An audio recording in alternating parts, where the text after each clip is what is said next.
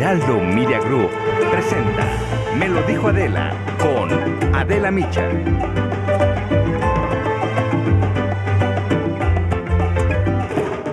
Grandes noticias, porque en medio de la polémica y de un acalorado debate en el Pleno de la Suprema Corte de Justicia de la Nación, la lucha por la equidad de género sigue su marcha.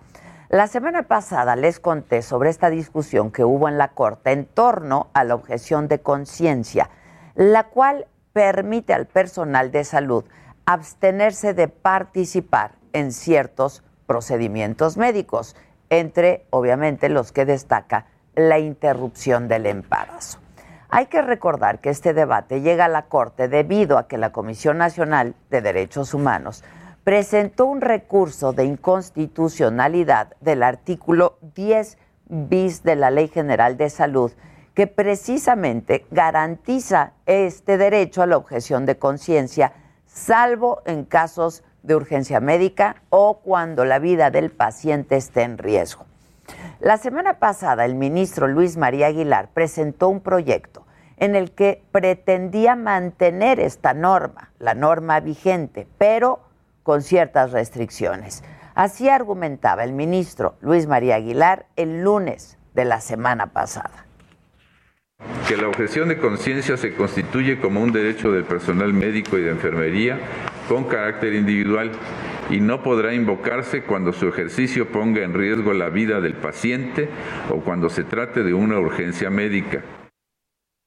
Bueno, la discusión del tema continuó hasta la sesión de ayer, donde finalmente se completaron las participaciones de los ministros que faltaban de hablar. Y hubo un giro, porque dos ministros, Margarita Ríos Farjat y Alfredo Gutiérrez Ortiz Mena, quienes habían votado por conservar esta norma, cambiaron su postura luego de una discusión difícil. De esta forma se logró la mayoría de ocho votos a favor de la invalidez de dicho artículo.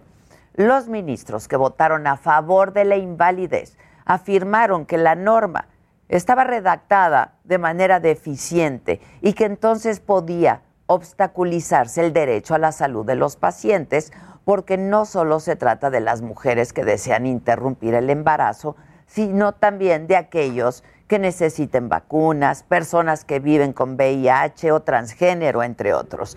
Vamos a escuchar lo que dijo la ministra Margarita Ríos Farjat. Sin embargo, me preocupa que aún así pueda resultar insuficiente para garantizar el derecho de las personas a recibir una atención médica oportuna y de calidad, pues de facto puede generar barreras a las personas que acuden a las instituciones de salud. La ministra Norma Lucía Piña afirmó que el artículo 10 bis de la Ley General de Salud viola la seguridad jurídica de los pacientes, poniendo en riesgo sus derechos de acceso a la salud. Y sostuvo también que incluso puede afectar al personal médico acarreando consecuencias penales en caso de que ellos se nieguen a participar en un procedimiento médico contraviniendo sin querer la normatividad. Lo explicó así. Como lo expresé, sí considero que este artículo es violatorio de seguridad jurídica y pone en riesgo los derechos de salud de los pacientes y creyendo en la, en, la, en la lealtad, en la honradez, en la conciencia de los objetores, hasta, hasta en una cuestión de responsabilidad penal para ellos.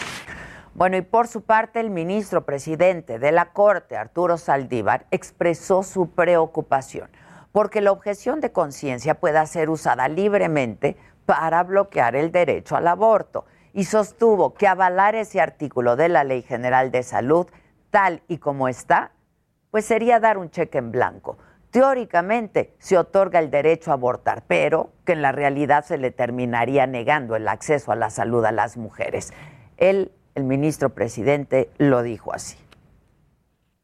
Establecer una objeción de conciencia que no tiene más límites que los casos de urgencia y riesgo de la vida es dar un cheque en blanco, efectivamente es dar un cheque en blanco para que se nieguen los servicios de salud, particularmente tratándose del aborto en contravención de otros derechos humanos que la Constitución reconoce.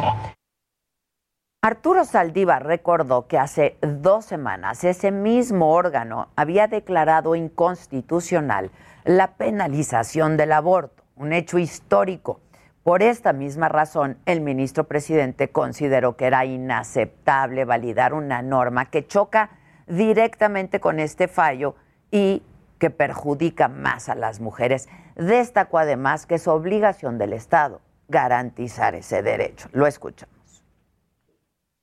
De nada sirve que con una mano reconozcamos el derecho de las mujeres a interrumpir su embarazo si con la otra damos pie a que este derecho se les cercene, se les quite, quede en mera declaración retórica. En este fallo, en esta sentencia, el Tribunal Constitucional está frente a la historia de si nos vamos a tomar en serio los derechos de las mujeres o vamos a quitarles con una mano lo que aceptamos, reconocerles con la otra. Además, el ministro Saldívar sostuvo que la Corte ha recibido presiones por parte de grupos conservadores que pretenden limitar el acceso de las mujeres y personas gestantes al derecho a abortar. Lo dijo así. Todos los grupos conservadores que se oponen al derecho de las mujeres están presionando para que este tribunal reconozca una objeción de conciencia ilimitada, porque saben perfectamente que si esto pasa, ahí se acaba el ejercicio de las mujeres a tener un aborto digno, lo que es obligatorio para el Estado de acuerdo a la propia sentencia de este Tribunal Constitucional. Fue claro y categórico el ministro. La Suprema Corte va a definir el plazo que le dará al Congreso para emitir una nueva legislación sobre el tema y los lineamientos y los alcances de la sentencia. Estas semanas van a ser recordadas sin duda como históricas en materia de igualdad de género. El resultado de la sesión de ayer es muy positivo. Es un gran paso en la lucha feminista y de todas aquellas que buscamos el reconocimiento y el respeto de nuestros derechos. Hay todavía un largo camino por recorrer, sin duda, pero la dirección que ha tomado la Suprema Corte de Justicia es, sin lugar a dudas, la correcta y eso, eso hay que celebrarlo. Esto es, me lo dijo Adela, yo soy Adela Micha y ya comenzamos ahora también por la cadena nacional del Heraldo Radio.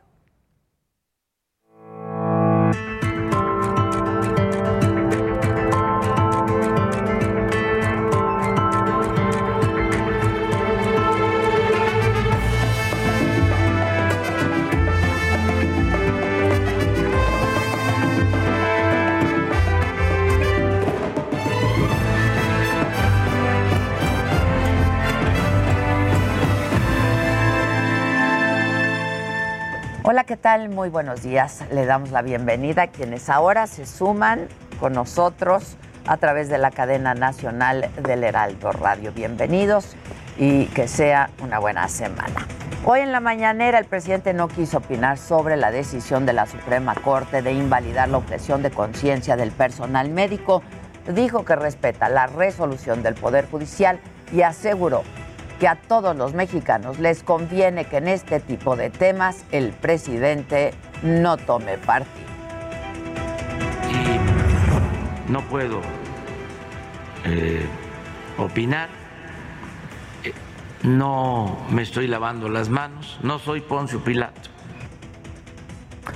Y sobre la crisis migratoria en la frontera norte, el canciller Marcelo Ebrard explicó a qué se debe el flujo masivo de haitianos que buscan entrar a Estados Unidos y dijo que ayer durante la plática con el secretario de Estado norteamericano Anthony Blinken se dio a conocer que hay líderes de caravanas que recientemente se los llevaron como refugiados a Brasil y Chile y les venden la idea de que en Estados Unidos se están agilizando trámites de ingreso, lo que aseguró es una mentira.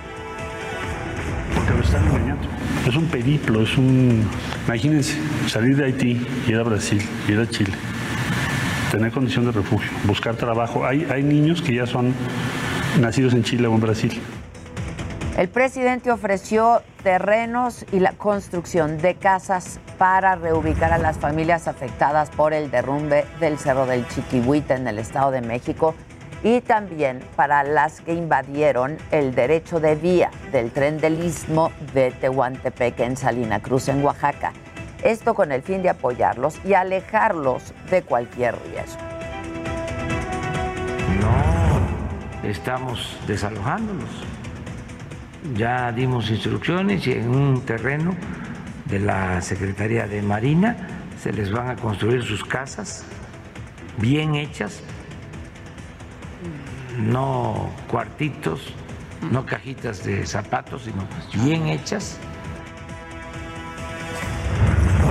Hoy es martes y hoy en el pulso de la salud el subsecretario López Gatel dijo que van ocho semanas consecutivas con una disminución de contagios de COVID-19 en todo el país y aseguró que esta semana se inicia con una reducción del 25% en la propagación del virus y destacó también una baja en el número de hospitalizados. Esto dijo Gatel. Y lo mismo en la hospitalización, continuamos viendo esta tendencia de desocupación de los hospitales COVID en la medida en que llegan menos personas de las que se van de alta y esto también se mantiene en una tendencia sostenida en todo el territorio nacional. Sobre la crisis, en el Consejo Nacional de Ciencia y Tecnología, el CONACIT, el presidente aseguró que la reducción del 11.2% de su presupuesto para el 2022 no va a afectar. Descalificó a los investigadores que denuncian el despido de por lo menos 200 trabajadores. Dijo que ellos eran parte de la mafia que se robaba el dinero de la institución y de las becas que se entregan. No es cierto.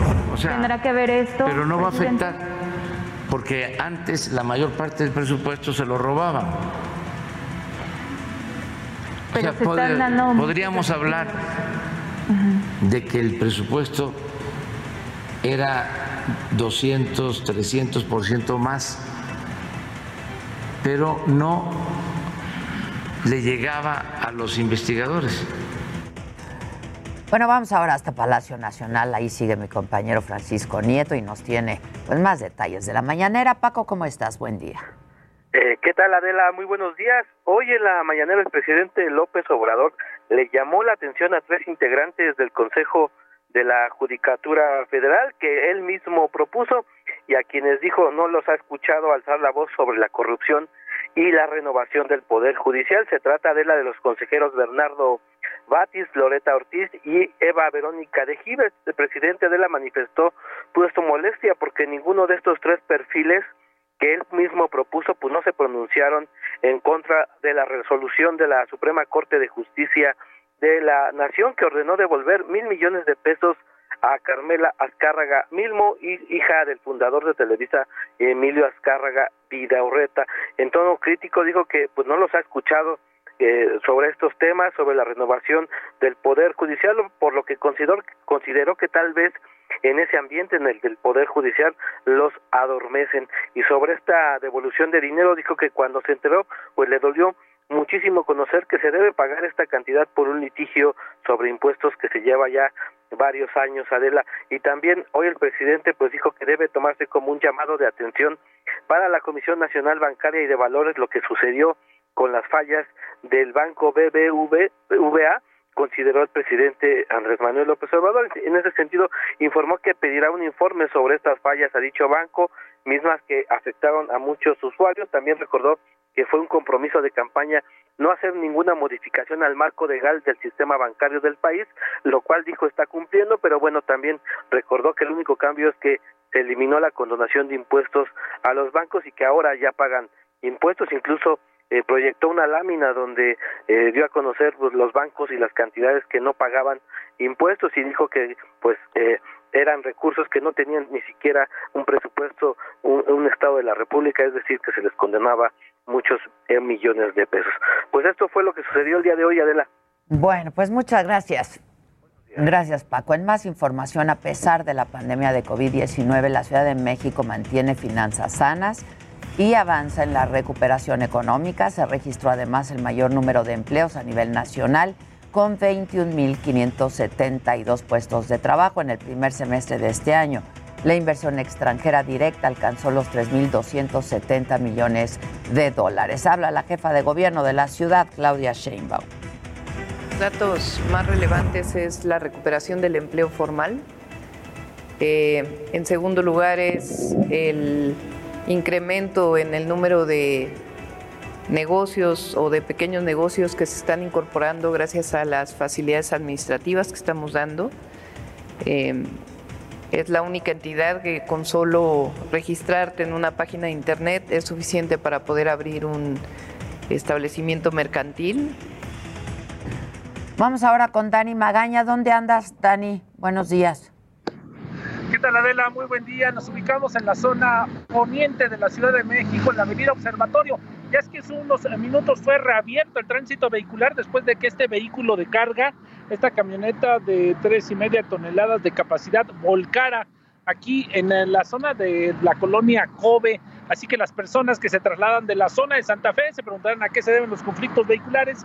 Era este accidente vehicular, obviamente toda la madera, pues más de tres toneladas quedaron aquí esparcidas sobre el arroyo vehicular. Ya los bomberos, elementos de la Secretaría de Seguridad Ciudadana, bueno, pues se ubican en el lugar, han retirado toda esta carga y bueno, únicamente hay que pues tomarlo en cuenta las personas que ingresan hacia la Ciudad de México a través pues de la zona de la autopista México-Toluca, posteriormente Constituyentes y la Avenida Observatorio, ya que continúa esta movilización aquí en la colonia Coven. Ese es el reporte de la y bueno, pues vamos a continuar atentos aquí desde el poniente de la ciudad. Muy buen día. Muy buenos días, Dani. Muchas gracias y sí, continuamos atentos y en contacto, por supuesto. Déjenme adelantarles de que hay que estar pendientes. Hoy a las 11 de la mañana, Rosa Isela Rodríguez, la secretaria de Seguridad y Protección Ciudadana, va a comparecer en el Senado. La violencia es uno de los grandes pendientes, asignaturas pendientes en el país. A la misma hora, en la Cámara de Diputados se va a conmemorar a las víctimas de los terremotos del 19 de septiembre de 1985 y 2017. Al mediodía, la Suprema Corte de Justicia de la Nación resolverá si exhorta u ordena al Congreso de la Unión para que legisle sobre la objeción de conciencia y también determinará los lineamientos sobre este tema.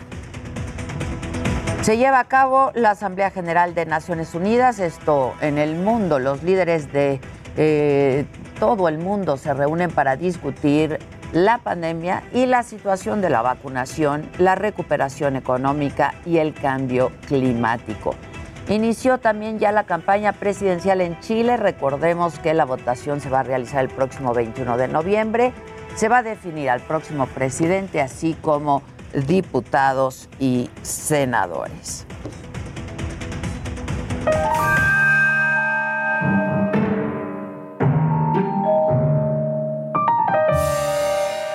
Hola Radio, buenos días. ¿Qué transita por su pancita? ¿Qué transita por su pancita? Es que es martes, es un martes muy intenso. La mañanera intensa, las cosas. Todo intenso, todo. Y apenas es martes, personas. Eso, Tilín. Eso, Tilín. Ah, radio no escuchó la cumbia del Tilín. Uy. Es que sí se la perdieron. No, que la cumbia del La Tilín. cumbia del Tilín es muy buena. Muevan el Tilín. Eso, para que empiecen con la calistenia buena ya actitud. desde temprano. A mover el Tilín. Iba a decir. así se, no. Se paró el Tilín. Ah. ¿Ven? Se les paró el tilín. Se les paró el tilín. ¿Qué pasó? ¿Qué pasó en cabina?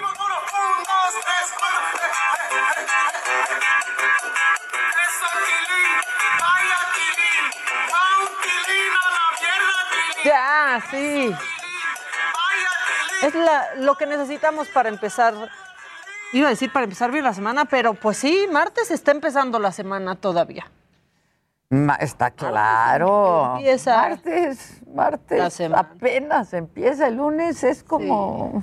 Y sabes, sabes, sí, lunes uno arranca en Es cuarta. como día tilín. Sí. Es como día tilín. Eso, Tilín. Bueno, al que no le dijeron eso, Tilín fue al Bronco. El gobernador de Nuevo León es que no entiendo por qué hizo eso, Tilín, porque en Twitter, pues presumió la fundación eh, de Monterrey con una imagen de los Simpson. Pone, pone justamente en el tweet que en un día como hoy, pero en 1956, pues se funda. Y entonces sube una imagen festejando la fundación de Monterrey y pone en, las, en, esta foto, pues eh, digamos que al fundador de la ciudad de Shelbyville, que son pues los rivales de los Simpson. ¿Por qué hizo eso?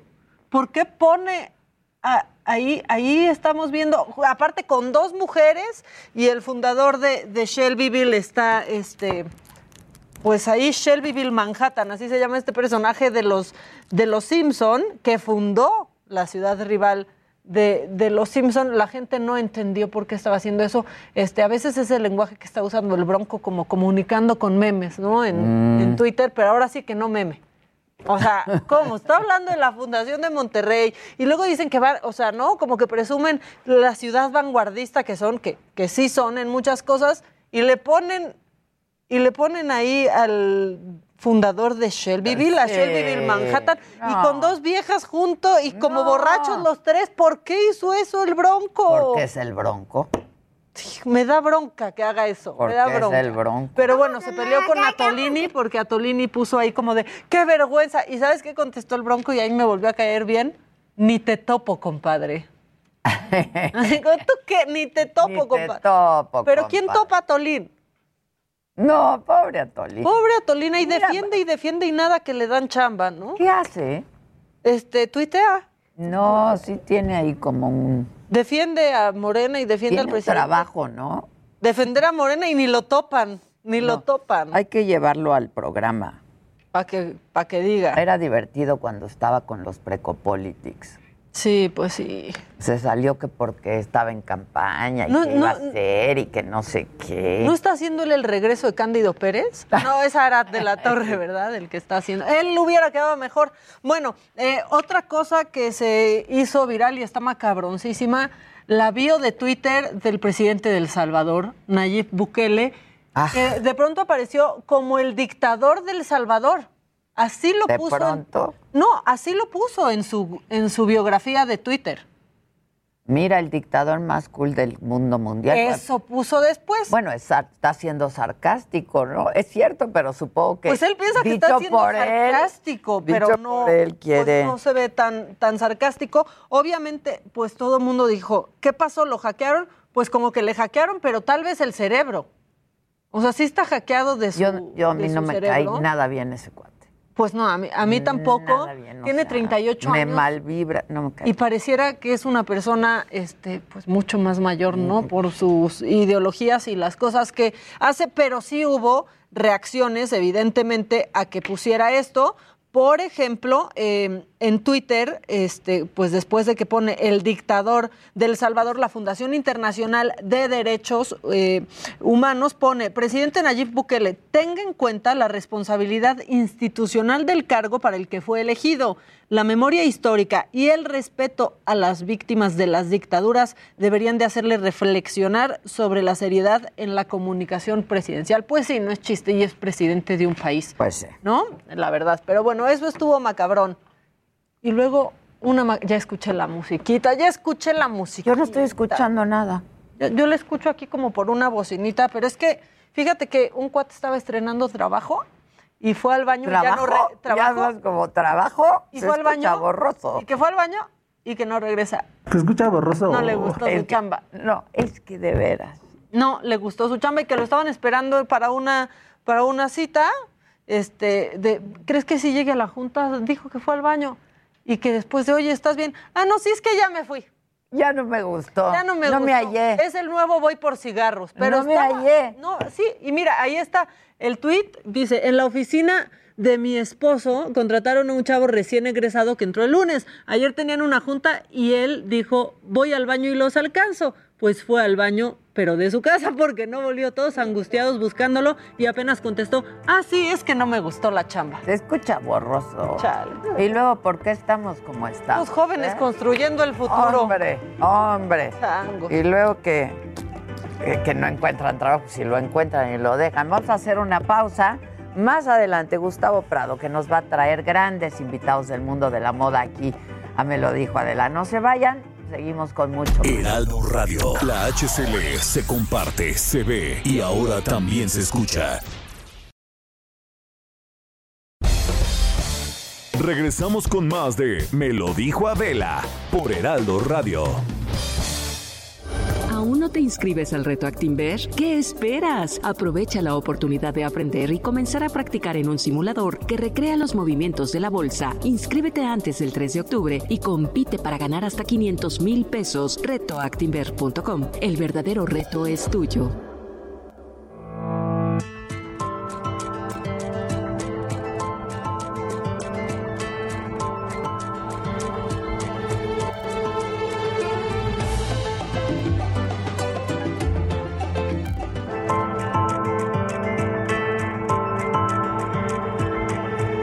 En Me lo dijo Adela.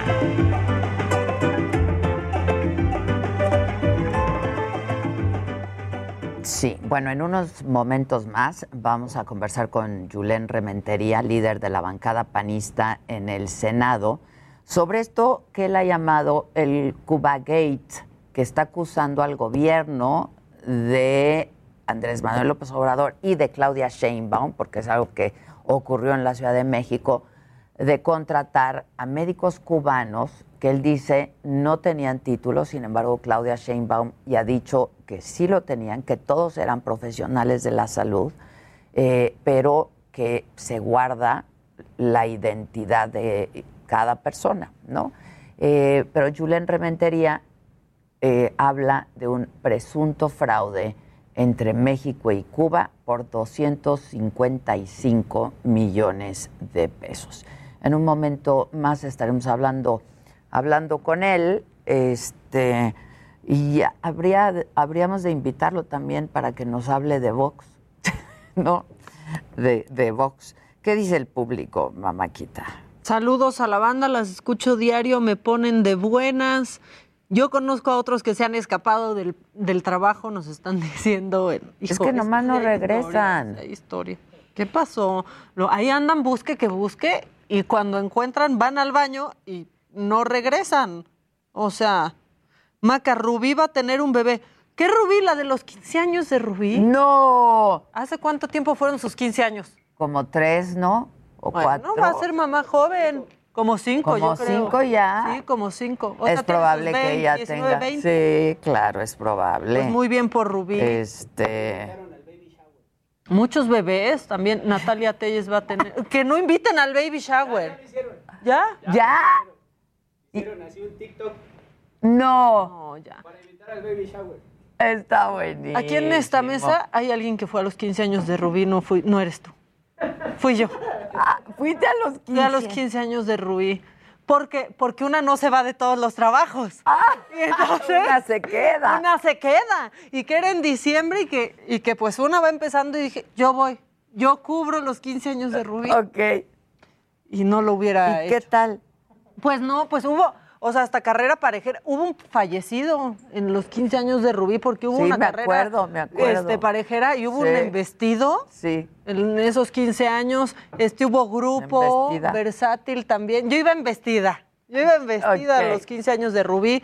Fue a maquillarla Alfonso Weitzman. No, se hizo toda una numerito, pieza. todo Toda el una pieza numerito. que salió dos minutos en hoy, pero sí, sí fue ahí todo mi fin de semana. Esta vez alguien fue y no Y fuiste no fuiste tú, Exacto. no fuiste tú. Tú. Zulami Flores se pintó de rosita y dice hola Adela y Super Team, aquí les mando para el venenito. Maca, me encanta tu eh, chamarra. Ay, a la orden. Super cool. Muchas Y que gracias. muchas gracias por mencionarla el viernes. Me enteré porque mi paciente me dijo en la noche. Me súper encanta. No, pues cómo no te vamos a mencionar, mana, si te pintas de colorcitos cada vez. Pues sí, Este, cooperas para las chamarritas. Eh, dice Jo Sánchez. dice Ade, yo tengo un despacho propio con 12 colaboradores y me rebasan. Me falta carácter. No quites los audios con tus regaños para aprender a reprender. Uy, de hecho, podría dar un curso. Está muy bueno, está muy bueno. Un curso y. Que, que digas, la cagaste. No, no, no, no, no. A ver, es que la cagaste. Bueno, Si no tenemos a Julen, entonces este, tenemos una invitada a la que estamos haciendo esperar. ¿La tenemos o no la tenemos? Ok, vamos con nuestra invitada hoy.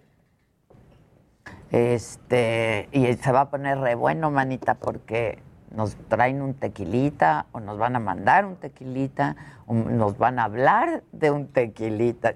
Se les dijo, se les dijo. Carmen Villarreal, directora Casa San Matías. ¿Cómo estás, Carmen? Muy bien, Adela. Bienvenida. Buenos días. Buenos días. Qué Muchas emoción estar aquí con ustedes. No, al contrario, bienvenida. Oye, cuéntanos cómo, cómo surge este tequila y hace cuánto. Nuestra compañía celebra este año 135 años de fundada. 135 años, wow.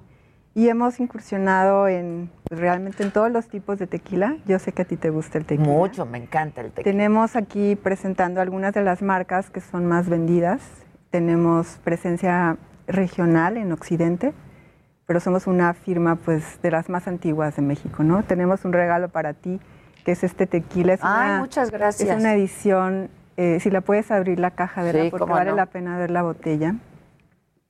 Es una botella que... Uy, no, qué bonita botella. No aplaudan, es para mí. Pero aplaudan, Es aplaudan. Viene dedicada Hijos, al- al reverso de la botella. Esta es una edición conmemorativa por el aniversario 20 de esa marca que se llama Rey Sol y es un tequila con 10 años de añejamiento. ¡Wow! Nuestra firma se, se caracteriza por, por tequilas añejos y extrañejos. Esta marca es nuestra marca que más crece, es un tequila de tres años. Tenemos cinco marcas en la compañía. La marca estrella es Pueblo Viejo. No, no te la traigo aquí porque no cabíamos con tantas Ok, botellas. ok.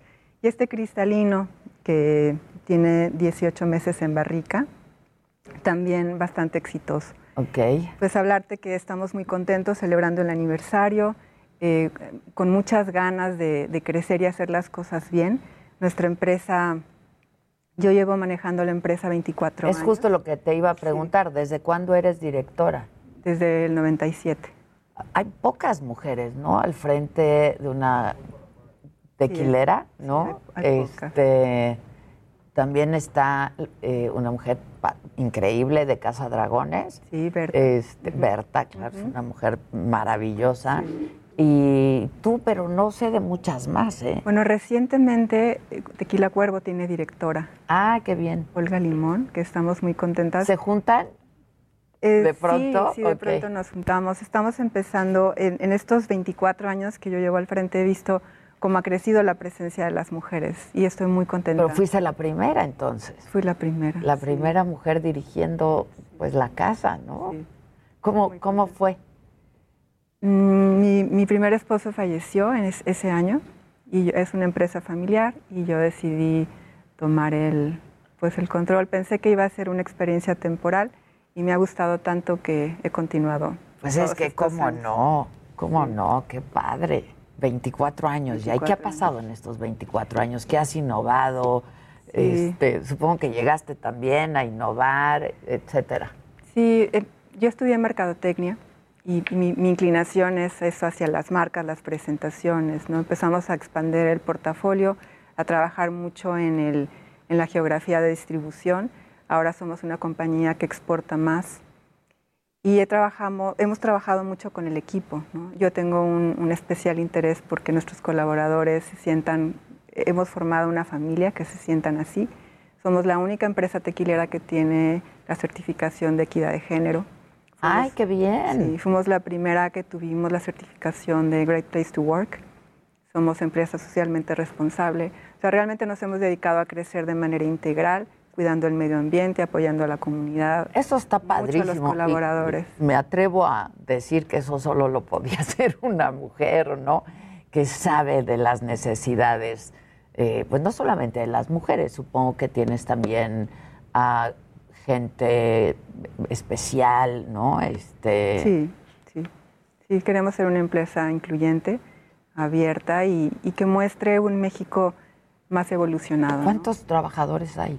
Tenemos actualmente 360 370 sí, empleados. empleados. Ya. ¿Dónde están exactamente? Estamos ustedes? ubicados en Jalisco, en los Altos de Jalisco. La fábrica está en el municipio ¿Dónde debe de, de ser? Sí, de Tepatitlán. Ok. La envasadora está en el municipio de Acatic y las oficinas corporativas en Guadalajara. Solamente en Guadalajara. Solamente. Oye, y me decías que ya comenzaron a exportar. ¿A dónde? Nuestro primer país es Estados Unidos, pero hemos abierto Dinamarca, Inglaterra, Rusia, Alemania, Italia, Japón, Australia. Ya tenemos, ya empezamos a pintar el mundo con. Ahora, para posicionar un tequila en el extranjero no es fácil, ¿no? Porque como que ya hay tequilas que llevan años, ¿no? Este, pues qué es lo que te ofrecen. Sí. Tú me preguntabas qué ha pasado en estos 24 años y, y uno de los cambios más fuertes que ha tenido la industria es la globalización. Ahora tú sabes que las grandes compañías mundiales tienen una marca de tequila en su portafolio. Ya. Y nosotros como compañía mediana, familiar, pues estamos luchando con mucha creatividad en abrirnos espacios, ¿no? En un mundo tan competido, porque competimos realmente con gigantes.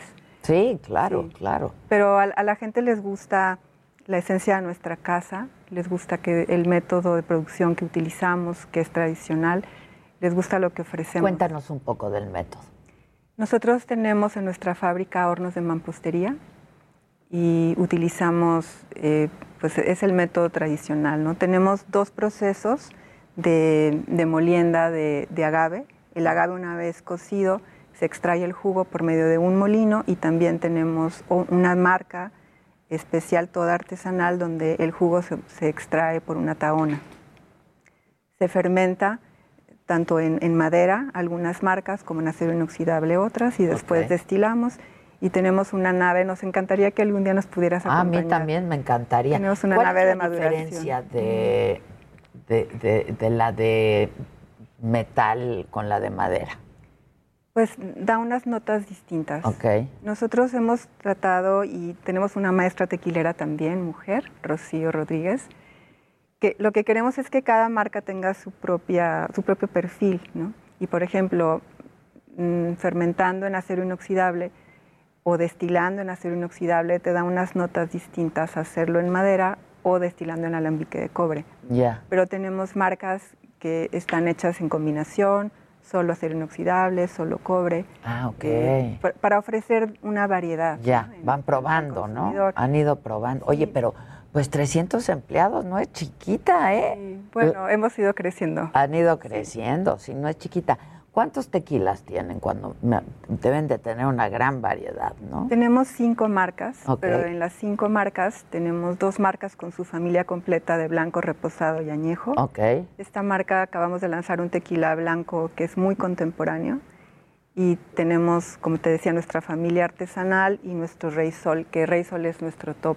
Nuestra edición regular de Rey Sol tiene seis años de añejamiento. Okay esta edición especial de aniversario tiene 10. Okay. Tenemos una nave de maduración muy bonita, porque gran parte de lo que vendemos es eso, son tequilas añejos y extrañejos. Por ejemplo, este que me dices que acaban de sacar y que es uh -huh. contemporáneo, ¿eso sí. es, es, suave sí. o cómo es? es? Esta marca no, esta marca la lanzamos en el 91. Ah, en el 91. Este fue el primer extrañejo que hubo en el mercado. Ah, ok. Pero lanzamos su compañerito, que es un blanco, que ese blanco sí es contemporáneo. Está, pues tiene un, una combinación de destilación en, en, cobre y en acero inoxidable, está fermentado en acero inoxidable y está reposado unos días en barricas de extrañejo. O sea, yeah. tiene un toquecito, pero es un blanco contemporáneo. Y tenemos blancos tradicionales como Pueblo Viejo, Ajá. que te comentaba, es nuestra marca de volumen, nuestra marca estrella. Es un tequila tal cual tradicional y Taona es un tequila artesanal. ¿no? Quisiera hablarte, tenerte aquí todas las marcas para poderte explicar las diferencias. Pero ya habrá pero momento, habrá ¿no? Momento, ya habrá momento, sin duda.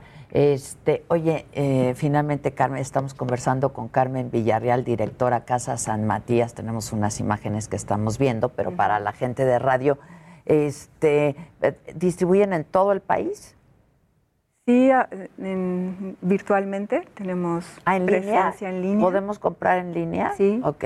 ¿Qué, qué hacemos? ¿Casa San Matías? Tenemos Casa San Matías Tubo, es oh. nuestro, nuestro sitio en línea y también estamos con los con los mayores, no sé si se pueden decir los nombres, pero sí, claro, claro. estamos en Amazon y en Mercado Libre también. Ok. Y tenemos presencia en, en, en muchos lugares, en, en, cadenas de licorerías, en algunos autoservicios. Aquí en la también. Ciudad de México tienen también. México también. Ok, sí. es eh, Casa San Matías Casa San to go. Casa San Matías to go es nuestro sitio virtual. Ok. Y, y tienen pues como bodegas en todas partes, o sea, Tenemos en algunas partes, tenemos en México, en Monterrey, en Guadalajara. Guadalajara. O sea, en si Los pido Cabos. hoy me llega prácticamente hoy o mañana. a ti te llega hoy. de, eso, de eso nos encargamos. Es que ella estaba cuando me enojé. No, sí. A Adela le llega hoy el tequila. Creo que necesito un 40 tequilita. mil, en En 40 40 mil, creo que necesito un tequilita. Y el, y el que tú quieras, además. Muchas gracias. No, muchas gracias. No, Pero generalmente. ¿cuánto tarda? Al día dos, tres siguiente, días. dos, tres días. Sí. Ok, ok. Depende del lugar, de lo que pidas también, ¿no? Sí. Ya. Hay cosas que tenemos que preparar, inclusive se puede personalizar para algunos eventos. Ah, está es padrísimo eso, está sí. padrísimo. Y Fíjate tenemos- que yo tengo un evento que estaría padre personalizar. Sí, sí, sí. Ok, Sí. pues muchas gracias A y muchas Adela, felicidades, Carmen. Estaría padre hacer un programa con las directoras de las casas. Estás más que invitada. Ayer me decía Ramón González, el director del CRT, que te quería invitar, entonces como industria o como San Ah, pues, o como sección femenina de la industria, más que invitada. Ya estás, ya estás, Bueno, claro le que ponemos sí. Nos fecha. ponemos en contacto. Muchas gracias, Gracias y ti, felicidades y mil gracias. por mi Al tequila. ¿eh? con mucho cariño. Este, al rato pido en línea. Muy bien.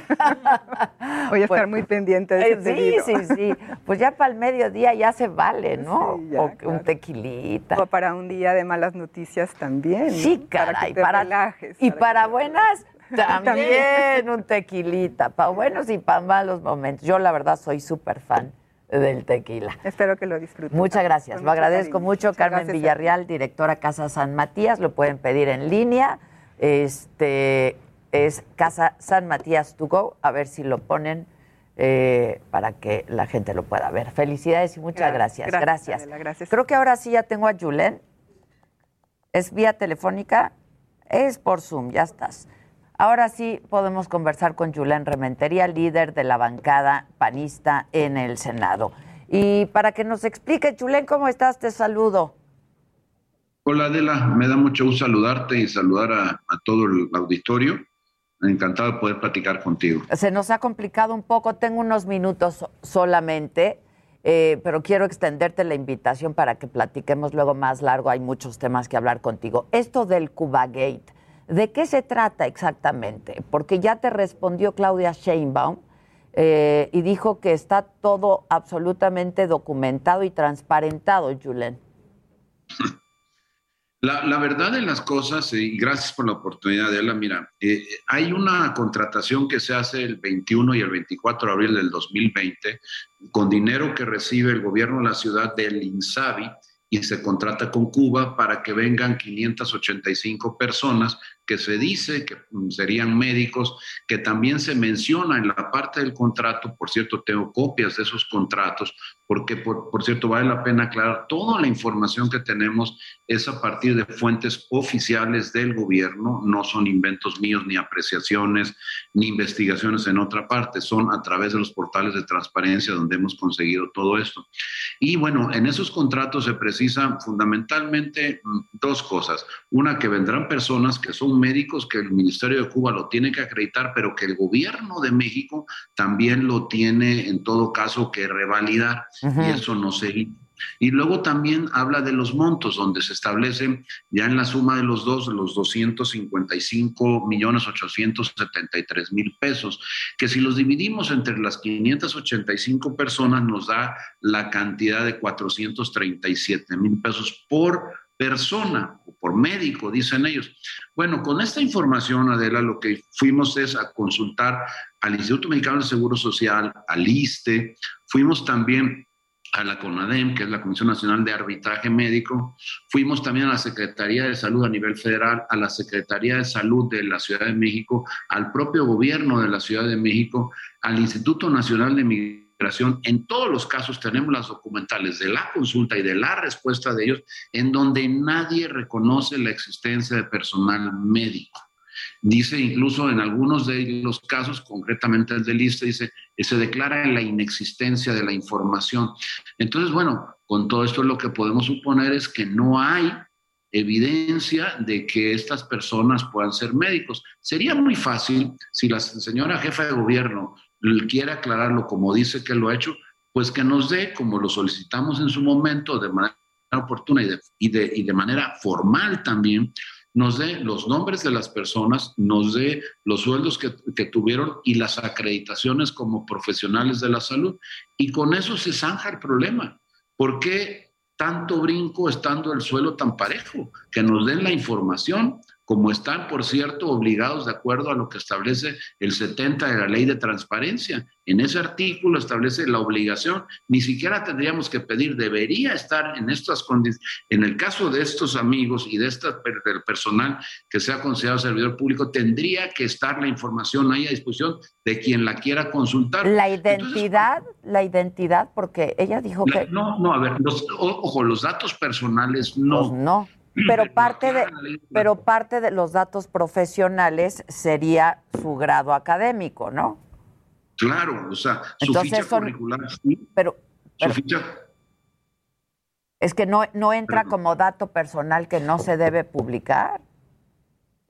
No, claro que no, porque lo establece. Además, ¿eh? el propio 70 de la ley de transparencia, yo invito a que el que lo quiera leer lo lea, es un documento público al final, ahí lo dice con perfecta claridad qué es lo que sí se puede entrar y lo que debe estar a disposición del público. Y de lo que se habla es de su ficha curricular, de sus ingresos y de su posible adscripción en el trabajo.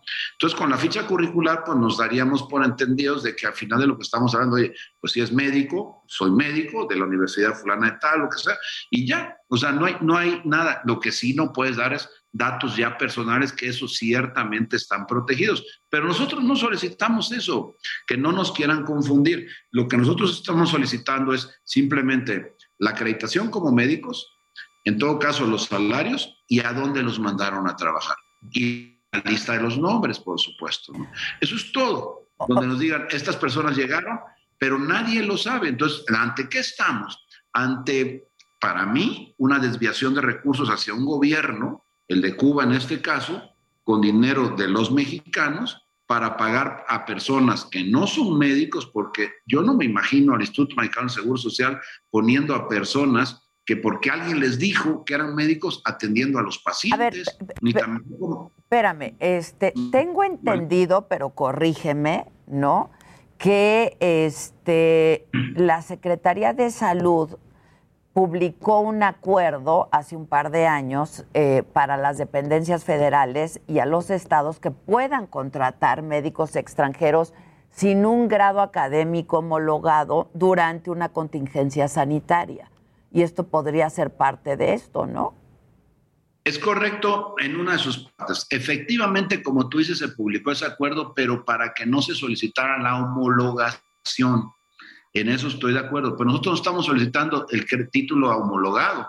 Nosotros estamos solicitando porque en el contrato lo dice, estos de este que te digo, el 21 y el 24 de abril de 2020, que tanto Cuba como México tiene que acreditar que estas personas son médicos. La homologación es otra cosa, que los estudios que hayas hecho en otro país pues corresponden y sean equiparables a los que se piden eh, en México. Ante la pandemia eso se, se llevó ese acuerdo y se permitió. Ojo, se permitió, digamos que dejar de lado la homologación, no la, digamos que la verificación de la autenticidad de tu profesión. Estamos hablando de dos cosas diferentes. Entonces han querido entrar en ese juego y lo que estamos es simplemente en lo mismo. En que sería muy... A ver, Adela, al final esto se acaba con que nos dijeran, mira, aquí está la lista de las 585 personas, aquí están sus títulos de qué universidad son, de la que sea, de Buba, donde haya sido, y bueno, eh, gastamos los 255 millones de pesos en esto, esto y esto. A mí no me parece que sea tan difícil. Y con esto pues se acaba y habremos estado nosotros satisfechos y ellos habrán aclarado, entonces sí, aclarado, no antes. Y bueno, pues ya, se acabó el tema. Y a otra cosa, mariposa, como dicen. Tengo un minuto solamente. Eh, ustedes están esperando entonces que transparenten todo esto. Exacto, porque no lo han transparentado. Dicen, ya lo transparentamos. Pues la, Perdón. La jefa de gobierno no lo dijo ayer con mucha claridad. Bueno, lo dijo con mucha claridad eso, que lo había transparentado. Lo que no ha es ofrecido la información con claridad. solo mencionó con claridad, pero no dio claridad en la respuesta, que son dos cosas distintas. A mí me parece que lo que hoy, ante lo que hoy estamos es ante una opacidad terrible, como nunca, en donde pues es increíble que vengan 585 personas y nadie sepa a qué nadie pueda acreditar a qué se van a dedicar. Yo estoy de acuerdo, a ver, no tienen que informar de entrada, tal vez no, pero ya que se solicita por los portales de transparencia formalmente, como es nuestro derecho, como ciudadano, no como senador, Para, poderlo, para poderlo hacer, bueno, pues lo mínimo que te pueden decir, efectivamente, Julen, mira, aquí está la lista, estos son, y aquí se acreditan como médicos. Radio, la H que sí suena y ahora también se escucha.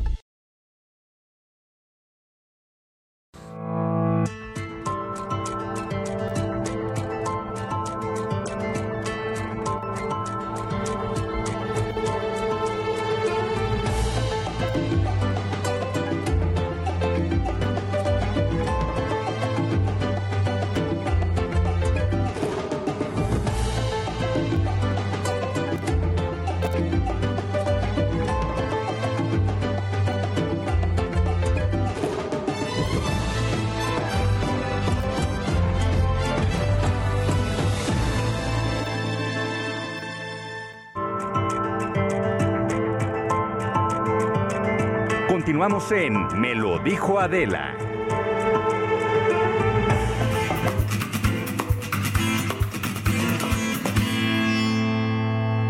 No, hombre, vean qué bonita se ve la mesa. Que no sea, no es la última cena porque somos 11, que no 12.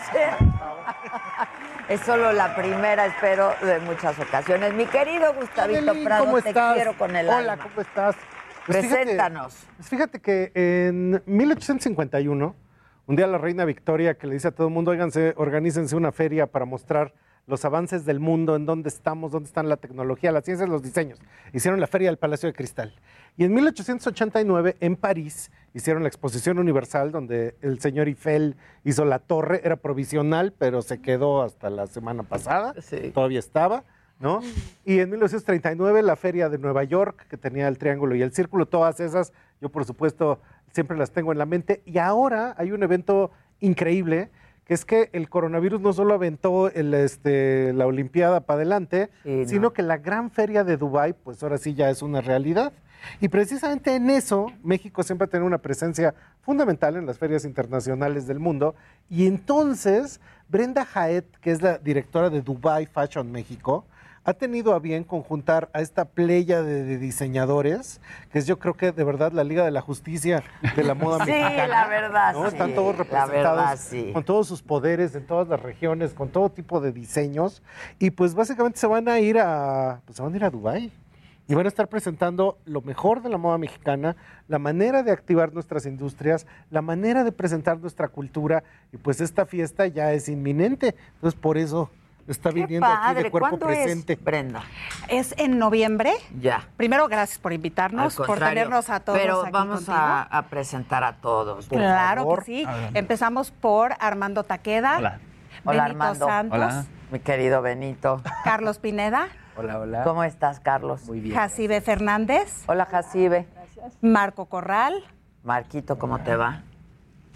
Lidia Lavín. Hola, ¿qué tal? Montserrat Meseguer y Ricardo Cobalín de la marca Pineda Cobalín. Exactamente. Oigan, ¿todos vienen usando lo que hacen? Sí. Sí. ¿Sí? Bueno, yo hoy no, pero. Quiero ver a- ¿eh? Sí, claro. Pero el Carlito sí. Carlito siempre se caracteriza por portar sus prendas. ¿Y esos accesorios que traes? Yo, bueno, yo soy fan de los Es accesorios. que yo también, por eso te pregunto. y ve sus uñas, enséñale. Sí, aparte. Claro, nos conocimos en San Miguel, ¿te acuerdas, Carlos? sí. Claro, claro. Sí, claro. Y Taqueda, sí. A ver, Un abrigo. es de... un trench Está coat que padrísimo. Con, trabajos artesanales mexicanos. Aquí tenemos cuerpos de pordioseros, ¿eh? Entonces- nos queda. Sí, claro. ¿Tú también? Sí, sí, sí. En esta colección estoy combinando algo de pecheras, un tanto de smoking, jugando con la ok. dualidad de la mujer entre caudas y corbatas smoking, esos roles que tenemos las mujeres entre lo femenino y lo masculino en esta sociedad. Entonces lo represento así en mis colecciones. que padre! Algo de smoking. Que a mí el smoking siempre me gusta. Ay, me porque, encanta, ¿no? Siempre está bien. Pues todo se te ve bien. Ay, Sabes que sí. Benito, Benito, es que Benito me hizo, ¿en qué año? En el 2010. 2010.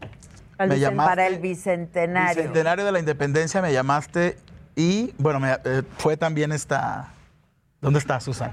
Por allá. Susan, claro, Susan siempre está. Entonces, Benito. yo corrí a verte, ¿te acuerdas? Claro. Fue un honor y hace rato te dije, me diste una patadita bien dada. Buena, ¿no? Buena. Buena, soy buena Oye, que hoy nos dé la madrina. patadita también. Ah, sí, claro. Sí, claro. que dar muy buena claro, es que me hizo unos vestidos divinos para el bicentenario. Ahora, Sí, me sí. estaba contando, precisamente me estaba contando, Brenda, que hoy es la presentación así al mundo, a medios, que eres la primera. Eres la primera. Ay, como debe ser por Adela, ¿no? Por Adela. Y con Y en F. Gustavito. Y en F, pues sí. Qué padre. ¿Y tú qué traes este, tuyo propio de ti? Bueno, pues el, eh, nos- yo trabajo con artesanos, con 3.000 artesanos de toda la República. Wow. Y este, tenemos 18 años con la marca y esto es plisado todo a mano. Y este, bueno, pues a veces es- se nota más lo contemporáneo combinado con el textil tradicional. A mí eso me gusta mucho. Eso es claro. lo que yo hago, ¿no? Y también la joyería, que es nuestra. A la joyería también. Anda, anda. Cuando quieras. y luego, Gus.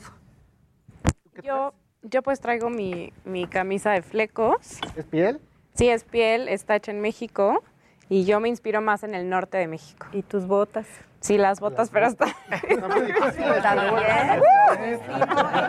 cowboy. Muy cowboy. Muy ok, cowboy. ok. Sí, me encanta el estilo vaquero, siento que Pero fue... esta chamarra está padre porque es estilo camisa, ¿no? Está padre. Encima. Y luego- directora de Fashion Group también. Ah, mira. Y mi querido Rich, ¿cómo estás? También nos Todo bien. conocemos desde hace muchos Ya, años. Ya. Sí, pues muy contento y bueno, lo, lo que traigo igual de esta chamarra es con temas mexicanos. Lo que vamos a mostrar es la naturaleza mexicana. La idea es que cada tema que mostramos mexicano nos abre las puertas a poder platicar de México, a mostrar su cultura, a mostrar las tradiciones. Entonces, por ejemplo, esta que habla de las cactáceas, tiene los magueyes, los agaves, y esto nos lleva a hablar del tequila, a hablar del mezcal, a hablar de la gastronomía, y poco a poco con cada uno de los estampados vamos contando la historia de México. Ya. Oye, yo siempre. también, lo que yo traigo puesto es de mi querido amigo Ricardo Cobalín, de Pineda Cobalín también. Todo yo el voy vestido. todo el vestido. Yo me voy poniendo de cada uno de Y ellos. traes como una chalinita, ¿no? Sí, solo que hacía mucho calor. ¿Dónde Ya- está? Pues la vemos. Está allá afuera en mi bolsa, si alguien me la puede pasar. A ver, muchachos. Yo te traje un, un poncho de mi colección nueva que inspirará en el mariachi. Pero te lo Ándale. quiero dar para que lo tengas de una vez. Pues dámelo, dámelo. Oye, pero algo bien importante que te quiero platicar a ti a- y a tu auditorio es que a todos ellos los escogimos en base a algo bien importante, en que todos tienen un impacto social. Todos trabajan o con artesanos o con un grupo de mujeres, pero todos de alguna forma trabajan en darle algo de regreso a nuestra Claro. comunidad, a nuestra sociedad. Y eso yo creo que como mexicanos es lo más importante. Aparte de que todos tienen la infraestructura para poder crear esta colección especial que están haciendo todos ya para montar y para hacer un gran escenario en Dubai y enseñarle al mundo padre. todo esto, este diseño y esta manufactura de la que somos capaces en México. ¿Cuántos años lleva Dubai? Pues es una ciudad muy reciente. No, o sea, del Gracias. desfile. Del des- de Ah, esta no, cosa que está aquí, no, es de este no, momento. Construyeron una ciudad, Ah, Adela. es la primera vez. Gracias, gracias. Construyeron unas instalaciones increíbles, que de hecho están Bueno, de en por tres sí, pétalos. Dubái Estos tres la pétalos son- construyeron la también, es pero locura. estos tres pétalos son movilidad, sustentabilidad Y oportunidad. y oportunidad. Entonces México está dentro del pétalo, o sea, De geográficamente de movilidad. Pero todos los eventos que van a estar sucediendo, hay un día que está dedicado a México. El todo 10 un de día, noviembre. todo un día, toda la feria va a estar dedicada a México. Como si fuera el cumpleaños de México Ok, el 10 entonces de cambian noviembre. todo, Toda la, toda la- la decoración, escenografía, la, decoración. tema, todo habla de México. Y después tú vas a abrir con todos ellos En la semana. cada día una pasarela. cada día una pasarela. Pero déjame decirte algo, Adela. Cada semana en la expo es otro tema. Y el tema, que, la semana que yo escogí para hacer la Semana de la Moda es el tema de la inclusión y la tolerancia.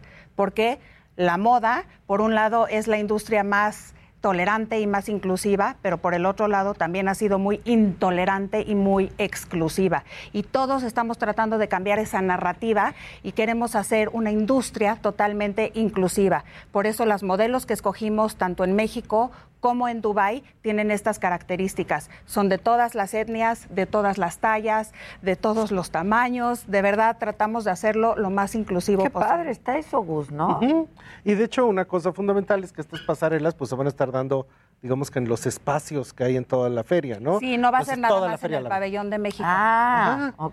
Porque no queremos estás- nada más que nos vea México. O sea, van paseando todos. por todos lados. O sea, tú vas a estar de repente ahí tomándote un café en el pabellón de París, de París Francia. y Francia. ¡pum! sale Benito Santos con su colección. Y así, sucesivamente cada día. Está padrísimo eso. Está, lo construyeron en el desierto con toda una serie de mecanismos para que pueda estar climatizado, este, que tenga humedad, todas estas cosas. Es Dubái, es Dubái. Después Dubái, se va a es convertir en una universidad. Entonces, de hecho, las propias instalaciones son una maravilla tecnológica, No, como siempre ser. en las ferias. Y pues, de hecho, creo que es una oportunidad para plantearnos el futuro. Porque esto quedó, bueno, vamos a aventarlo del 2020 al 2021. Pero esto da el chance de hablar precisamente de qué es lo que viene, ¿no? Exacto. Después del COVID. Y pues en ese sentido también, pues habría que pensar que entre las 10 industrias mexicanas que más trabajos dan, que más aportan a La- economía, la moda. es la moda. Y entonces una, eh, habrá quien piense, ay, eso es frívolo. No, si tú ves la cantidad Uy, de gente que trabaja aquí. Como yo siempre ¿no? digo. Da empleos, crea oportunidades, De une frívolo no mundos, tiene nada. Qué bueno que lo dicen, qué bueno que lo dicen porque es la primera vez que se incluye a la industria de la moda en el marco de una exposición internacional que tiene que ver con gobierno, porque siempre se le da eh, camino, ¿no? A todas estas industrias, pero a la industria de la moda, como bien dices, no, se le deja de lado. Y creo que en tu selección una cosa fundamental es que, por ejemplo, Lidia viene de la academia, la artesanía, la producción, empresaria, todos estos mundos unidos. Y aquí hay empresarios, hay gente que participa de la academia, hay gente que tiene acciones y labores plenamente sociales, entonces eh, han trabajado en el mundo editorial, tienen un universo entero de lo que es la creación en México, que esa fue una de tus razones para hacer la curaduría, ¿no? Claro. Mira, por ejemplo, Lidia le enseñó a 3.000 mujeres indígenas cómo cobrar. No sabían ellas cómo cobrar. Eh, trabajamos con fichas técnicas a distancia y esto nos ayudó en que en la pandemia pudimos seguir trabajando Ah, con ya. el WhatsApp y con eh, FedEx o ya sabes, en mensajerías. Gracias a Dios no paramos en la pandemia y ahorita se han abierto muchas oportunidades para mi marca. En realidad estamos abriendo una tienda en San Miguel de Allende que la inauguramos el sábado. Tenemos otra en Park Plaza ya desde hace tres años y vamos a abrir una en Altavista también, siento. Ay, qué bien. Entonces, Qué bien. esto ha generado un círculo virtuoso entre la industria, todas las telas que utilizamos también son mexicanas, estamos tra- produciendo muchísimo con telas orgánicas y sustentables, y bueno, pues con las artesanas y artesanos que cada vez... ¿De todo el país o solamente de, De todo el una país, región? son, de, de, todo el son de 16 regiones. Uy, pues qué bien, qué bien. Pero, por ejemplo, Armando Taqueda cada vez se va a otra comunidad y él se va a vivir con su esposa a estas comunidades con su esposa. Subraya. Subraya. Y ahí trabaja durante unos meses Sí. una nueva colección, cada vez en otra comunidad, ¿verdad? Exactamente. Y platícales. Es que justo, ¿no? México, o sea, somos un conjunto de diferentes culturas, artesanías en uno y creo que eso es lo que vivimos todos.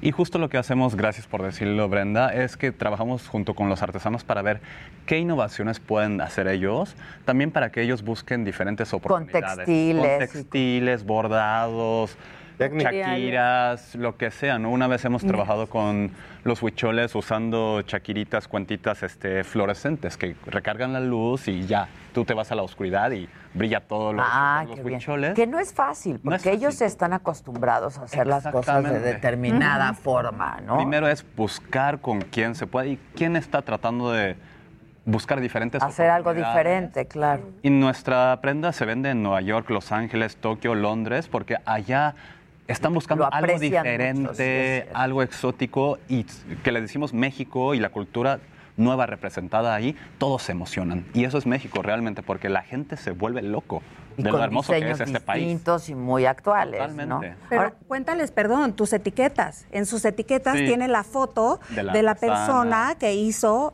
la blusa o Ah, qué padre. Y Eso, todo eso se hay que hace- darle su lugar. Totalmente. Eso o me sea, encanta. Le hablamos un poquito de sus historias, de dónde vienen, qué es la técnica que está usando, qué es lo que ellos buscan para que la gente que compre, que no sea nada más como una ropa cualquiera, ¿no? Tiene una historia detrás y lo padre es que la gente se viste padre, le gustan lo que, cómo se ven, y casi casi sin querer están ayudando a las comunidades. Eso es lo más Es importante. conocer las manos detrás de lo que traes puesto y eso es muy importante. Sí, eso siempre Te es enamoras de la Como un historia. certificado, Así ¿no? es. Pero en eso que tú decías, que también es fundamental, contemporeizando. Sí. O sea, llevándolo a lo que realmente se utiliza, lo que realmente compra la gente, lo que realmente es la moda. Que de hecho, en ese sentido, pues uno de los ejes de la moda en el país, pues eres tú, ¿no? O sea, Benito, pues también ha trabajado como un eje fundamental de lo que es la creación. Trato de ayudar siempre. Siempre. Lo sé, lo sé. Él, él vistió a Jimena Navarrete el día que fue coronada Miss Universo. Y luego la patadita. Y la patadita. No sabes qué bonitos vestidos me Fue hizo. justo en ese tiempo. Yo, yo la verdad creo, y lo platicaba Y di mucha lata, pero quedaron padres, No, la no, verdad. no, no, no, Bueno, para mí creo que siempre lo he dicho, creo que tiene que haber una unidad en la industria de la moda Mm. en nuestro país. Esto es una gran oportunidad para generar credibilidad en, en todos, ¿no? Porque creo que la industria de la moda en México necesita credibilidad para que la gente consuma lo hecho en México, que es bien importante, que generamos fuentes de empleos, que se ayuden a diferentes comunidades y que todo lo que generamos es para ayudarnos. Y creo que es tiempo de que volteemos a decir, este diseñador me gusta esta pieza o me gusta esta otra pieza. Claro, Creo que claro. esa, esa riqueza cultural y en el país que vivimos nos permite tener esa diversidad como diseñadores. Y hay una gama enorme de, de productos que podemos conseguir de todos. Carlitos, este, ¿tú qué vas a presentar? Por ejemplo, ¿cuántas prendas va a presentar cada quien? Eso te lo puede decir Marco. A que ver, es el viene Marco. Stylist. Hay dos eh, grandes eventos. El de mañana, que es el kickoff, la patadita famosa. Dar a, a conocer a, to- hacia la probadita, a todos los medios quiénes son los que van a Dubai y por qué van a Dubai. Entonces vamos a presentar un show multimedia que no queremos revelar bien cómo va a estar, pero va a estar algo espectacular. ¿Y es presencial? O sea, hay invitados. Ok. Aquí en Todos México. los- sí, aquí en México. Gus va a estar ahí, por supuesto. Ahí, ahí te traigo la noticia. Exacto, exacto. Y luego en noviembre, a partir del 14 de noviembre, cada día presenta una colección, como dijo Brenda, en diferentes plazas, y van a presentar una colección especial, que no es la de mañana, donde van a revelar cuál es su propuesta a nivel mundial de cada colección de cada quien. Pero podemos escuchar un poco ahora de cuál es la propuesta de cada puede, quien, sí, cuántas piezas, ¿sí o no? Bueno, te damos la primicia. Sí. Nada más no revelen mucho. Nada más Ok, tantito. No le digas a nadie nomás. Ok, ok. A ver. Bueno, yo, yo presento una colección inspirada en la cerámica vidriada de San José de Gracia, Michoacán. Eh, me enamoré de, de- de esa cerámica que eh, de, de forma muy ignorante de mi parte no conocía. Ok. Y estoy enamorado de la, cerámica, de la cerámica que existe y toda mi colección está inspirada en eso. Luego ya verán todos los colores y, y- y te voy a mandar una pieza primero para que la veas. ya estás. Ven, Ya, ven. ya. Vamos a Ok, ¿cuántas piezas presenta cada quien? Eso ¿En Son México? 26 Ok. Por cabeza. Por cabeza. Pero aquí en Pero México. durante toda la Aquí en México semana. son 10. Aquí son, en un solo desfile presentan todos. Ok. Es una tarea media titánica. Sí, Este, son 10 looks de cada quien. Ok. Y en Dubai, ahora sí, cada día va a tener su escenario, su diseñador, van a presentar 26 piezas. Ya, pero mañana, pues sí es titánico. 10 piezas por, por 10 son 100. Y lo más bonito de todo, y hablando de unidad, es que es un grupo muy heterogéneo, pero no hay tanto ego. Bueno, eso está bien. Oh, esa no te la creo. Pero se están juro. ayudando, no hay mala onda, se están apoyando. Y en México es muy raro, en todas las industrias. Pero sobre todo en la de la moda. Todo el mundo se pone el pie. Pues claro. Somos un agregando, un aquí poco, no. agregando un poco lo que dijo Benito Es de, competencia. de que estamos, la- nuestra misión también creo que con este viaje en donde se va a conjugar la moda, la cultura, se conjugan los negocios. Y al final, igual que todas las industrias, la moda ha sido seriamente afectada. Y nuestra misión al ir, además de mostrar y generar credibilidad, también generar confianza en la moda mexicana para que nos volteen a ver, no solo para que vengan a comprar moda, sino hacer moda en México.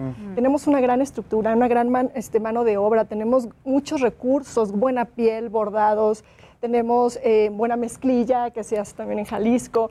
Creo que tenemos muchos elementos que nos pueden ayudar a seguir creando productos que puedan eh, ser bien recibidos por el mundo.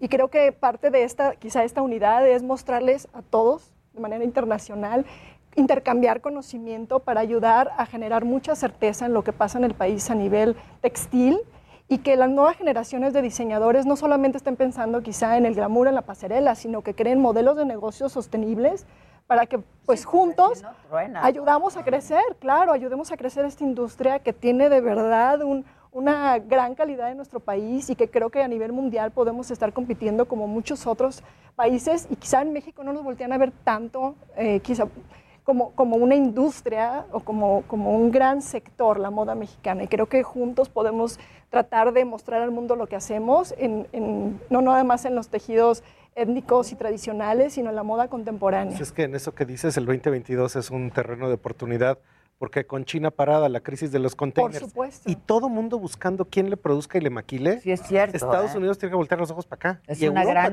los Bueno, es lo que ha pasado ahora. Se ha hecho el, está colapsada onshoring, que ahora están haciendo y produciendo aquí en México. Sí, Eso, eso es solamente una gran oportunidad. Se tiene que legislar muy bien porque ahorita nos, nos quedamos sin hilo, por ejemplo, en el país. Si todo el país eh, lo están importando los grandes este, consorcios, sobre todo de Norteamérica y de Canadá, y entonces, bueno, pues no, en estas legislaciones luego no se sienta gente de la industria, ¿me Ah, entiendes? ok, ok. Y allí es donde se toman decisiones luego que pueden sí ocasionar algún daño al país, ¿no? O sea, sin, sin quererlo ni pensarlo, ¿no? Hay que Y invitar en todas las industrias, no solo de la moda. Pero ustedes ya tuvieron un pie allá, ¿no? Pineda Cobalín tiene, usted tiene un momento en el que entra Dubái y entra Medio Oriente, ¿no? Sí, O sí, sea, tú a ya todo el mundo. A todo el mundo. A sí, todo claro. el mundo. Sí, hemos ido a varios lugares, al Medio Oriente, a Dubái en específico no, pero bueno, ahora la propuesta va a ser que a través de, la, de una colección que muestre la flora y la fauna de México, la idea es fomentar el turismo. O sea, ¿cómo vamos a mostrar nosotros un México que a todos se les antoje venir aquí a conocer? Entonces, cada tema que vamos a ir tocando va a ser un, un- o sea, te despierta la, la necesidad de venir a ver y sobre todo uno principal que es el que escogió como, como emblema el pabellón de México en Dubái es la mariposa monarca. Ya. Entonces nosotros que Pues siempre nos ha encantado, claro, claro. dijimos, bueno, hay que mostrar esta mariposa y a través de la mariposa enseñarle a todos y recorrer los caminos, invitarlos a recorrer los caminos de México y conocer cada una de las historias, cada uno de los textiles, cada uno de los lugares y entonces hacer esta invitación a todo el mundo a conocer México. Lo que traes puesto es parte de la colección que vas a presentar allá, o sea, la idea. Este- sí, de la- esta parte que es con, con plantas mexicanas. Esta ok. es cactáceas mexicanas. Sí. Pero bueno, allá solo vamos a presentar mujer. Vamos a presentar. Ah, ok. Todos, todos nada más van a A solo presentar mujer. Sí, sí, con sus debidas restricciones, porque sí sabes que allá hay restricciones. Sí, claro, allá hay hay algunas- Mujeres compradoras. Claro, la mujer Uy, y no en sabes cuánto compran, ¿eh? Sí, ya, ya la nos, idea. dije- O sea, ya se dijeron. quitan y Sí. no sabes lo que bling. traen abajo. De Sí. hecho, una de mis clientes más interesantes fue una chava de Dubai que abajo de todo trae botas Sí. vaqueras. Yo dije, No me digas, sí, no. Y está, llevando tres maletas Sí, sí, de botas vaqueras. Lleva de todos los De todos los colores, los colores y En los esta ocasión, tamaños. ¿Alguno de ustedes colabora con alguno de ustedes? ¿No se echan un joint venture? Así de que O sea, diga, uno con en otro. esta no, pero tenemos, por ejemplo, Apasionarte, que hace estos increíbles sombreros y tocados, que está colaborando con ellos y está haciendo muchas cosas muy especiales. Sí. También Elisheva en Constance está también ayudándolos. Lo interesante es que la industria de la moda genera desde ropa interior, calzado, accesorios, eh, cosméticos, eh, es, es un círculo virtuoso, ¿no? Y todo el mundo lo consume a todos los niveles. Entonces, creo que es muy importante que consumamos productos mexicanos en todos los niveles, lo más que se pueda, ¿no? Porque esto genera definitivamente, pues, una economía virtuosa, eh, empleo. Y están cuidando mucho la calidad. A mí me parece que eso es fundamental, la calidad, ¿no? De las Sí, productos diferenciados que, que te hablen de México de una forma inesperada, contemporánea, con todo hecho en México, verticalmente. Creo que pocos países pueden hacerlo y realmente creo que es el momento de la moda mexicana. Carlitos, tú no me has dicho cómo va a ser tu Sí, colección. estoy un minuto, ansioso. nada. Sí, pues te platico Adela que estoy súper feliz porque, bueno, retomo en, en esta invitación que me hacen eh, mis inicios, que es una, un, un homenaje que yo hago a México, eh, mi visión. Eh, me gusta muchísimo, eh, doy la primicia porque me dieron permiso. Entonces retomamos esto de yuxtaponer texturas, combinar colores, eh, todo lo que evoca para mí México y lo importante que es nuestra cultura, eh, no, no, no yéndonos eh, indispens- indispensablemente eh, sobre al- algún sector, sino en general mi visión sobre México eh, plasmado en piezas únicas. Eh, Ay, mira. Que, No, eh, está que puede funcionar. Uy, qué belleza. No, y te pones Muchas esos gracias. vestidos y te sientes una reina. Mira ese. Impresionante, Muchas sí. gracias. Sí. Pues así se vive México, así se siente Así México. se vive México. Pero una cosa fundamental, por este. hay que seguir en las redes todo lo que va a pasar en Dubai Fashion México, hay que compartir, porque ahorita venimos de pandemia y demás, donde todo el mundo ya no estaba yendo pasarelas, todo estaba viendo digital, pero esto reactiva y revive Sí, el y- discurso. y el hay Heraldo que verlo, está hay que verlo todo apoyando, el tiempo. ¿no? Yo lo voy a sacar en todas las redes de Trendo, las redes de, de la saga, las tuyas, ahí te paso fotos, etcétera, pues hay que poner estas Y aquí cosas. en el Heraldo lo vamos a Del estar Heraldo, transmitiendo sí. todo el tiempo, los vamos a cubrir. Hay Felicidades estar- a todos. ¡Eh, bravo! Felicidades, bravo. Gracias, Gus, como Gracias siempre. a ti, gracias. Que lo sigan a Gus, diles dónde. Trendo.mx para ver por dónde viene la tendencia, no nos vaya a agarrar descuidados. Trendos.m, trendo.m, Trendo.mx. trendo.mx. Muchas gracias, Adela. Gracias a Muchas todos gracias, ustedes, felicidades. ¿eh? Heraldo Radio. La HCL se comparte, se ve y ahora también se escucha. Continuamos en Me lo dijo Adela.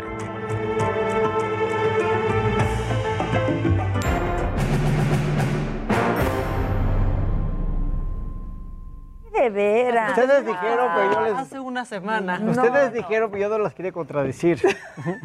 Gracias por mi libro. ¿Cumplió, Katz? Ya cumplió. Katz. Bien, Katz. Tú siempre, muy bien. Tengo otro para Claudia, pero Siempre se lo daré después. Oye, vamos a cantarle las mañanitas a Claudia, ¿no? Muchas gracias. Muchas gracias. Muchas gracias. Amigo Cax. Felicidades. Ah, gracias por felicitarme mucho. Aunque empezó el rumor, Katz, que tu cumpleaños había sido hace una semana pasada. Lo que es que sabe que me gusta Ya celebrar. traíamos pastel y todo. Y dijimos, ¿por qué, ¿por qué no vino? ¿Por qué y no viene? aquí con el pastel. Pero es hoy. ¿Y dónde está el pastel? ¿Dónde está? Pues estaba hace una semana. Así, tilín, tilín. Eso, Así, tilín. tilín, tilín. Muy bien, muchas gracias. Muchas felicidades. Muchas La reina del amparo. La reina del amparo. ¡Bravo! Muchas La reina. Quieren que sea su amiga siempre. Espero no necesitar uno. No, esperemos que no. Si no, Esperemos ya sabes no. dónde encontrarme. ¿Cómo estás? Muy bien, muchas gracias. Sí. ¿Cómo lo festejas? Pues Trabajando. trabajando aquí con ustedes, ser, platicando de los ser. temas que nos aquejan en esta ciudad, en este país. Oye, pero bien lo de la corte Muy bien, muy bien. ¿No? Sí, muy bien. Muy bien. Me gusta, me, me gusta que empecemos así, diciendo bien lo de la Bien lo de corte. la ayer. corte. Es que fue mi editorial de hoy. Bien lo de la corte. Bien la corte de ayer y bien además en un ejercicio como de tribunal constitucional y de debates, donde un ministro se da cuenta de la importancia de su voto y cambia, ¿no? Que fue el ministro Alfredo Gutiérrez Ortiz Mena, ¿no? De sus posicionamientos Sí, cambiaron. primigenios a Corrige. la votación de ayer. Corrige y, la verdad es que se da cuenta que si se queda del otro lado, el tema es muy grave por la implicación que trae porque no se alcanza de la mayoría de ocho votos.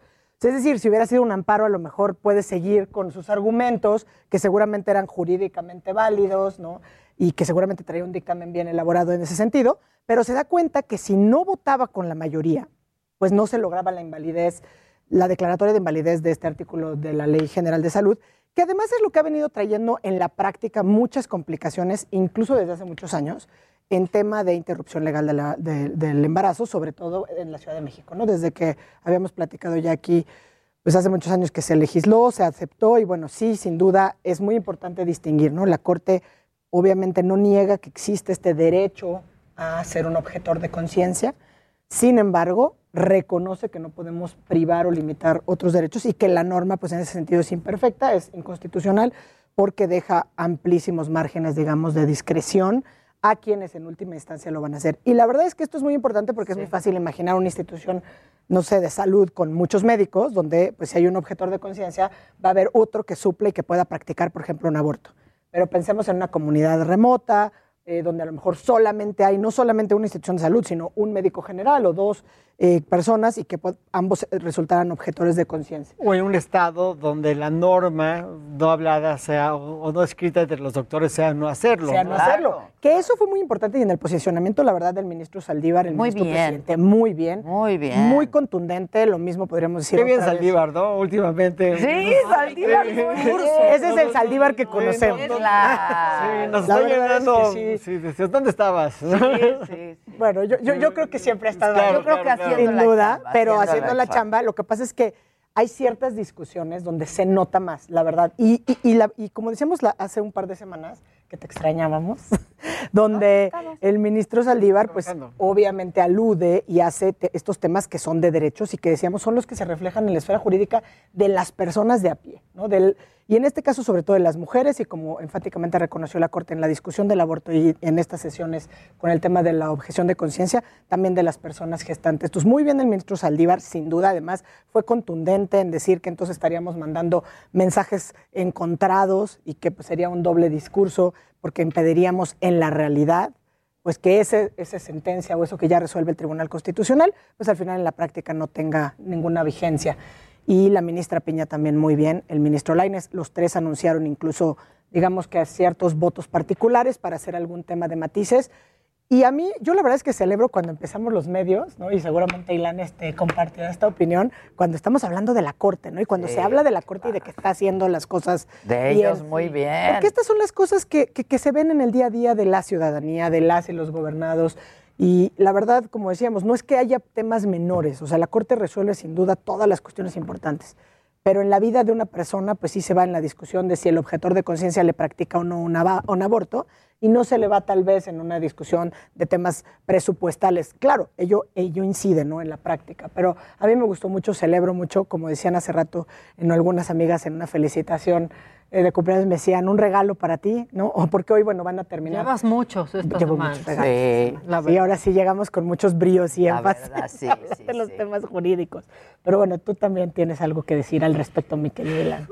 Primero, creo que, que- creo que conceptualmente está muy bien, porque creo que el tema de la objeción de conciencia es un tema que está reconocido por eh, la Declaración Universal de los Derechos Humanos. O sea, creo que, que es un tema muy importante para ser libre, pero creo que se tiene que topar eventualmente con pared, ¿no? O sea, no puedes, eh, pa- para, para darte un ejemplo, el derecho a la religión o el credo a la conciencia no te da el derecho de abusar de las mujeres, este, porque así lo dice tu religión, ¿no? O de ser polígamo, como se consideran los mormones, ¿no? O sea, se- tiene que haber un límite, ¿no?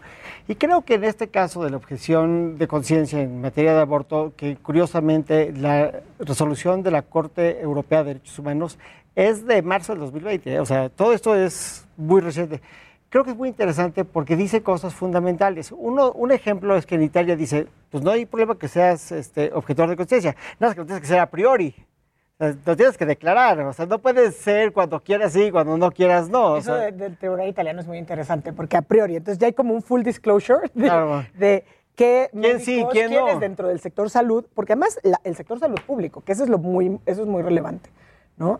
Y, y- y el quién sí y quién no, porque sabes, pero si sabes, y otro tema que se reconoció también y que se discutió y estuvo sobre la mesa era, oye, ¿qué pasa si el director de una institución de salud es quien es el objetor de conciencia? ¿Por qué él es objetor de conciencia? Entonces, todos los que trabajan en ese sector, ¿no? Las enfermeras, las médicos, etcétera, van a estar, eh, ahora sí que sujetos a esa decisión? Claro que no. Dice, las instituciones, pues por, por supuesto que no pueden ser objetores de conciencia, no lo puede ser el director No del hospital, hacer. tendrá que ser el médico tratante y evidentemente hacia dónde vamos a llegar y que a lo mejor esto que está diciendo Ilan es sumamente interesante en cómo se ha resuelto en otras cortes, porque este es lo interesante de los diálogos jurisprudenciales entre cortes constitucionales, es precisamente cómo lo llevamos a la práctica.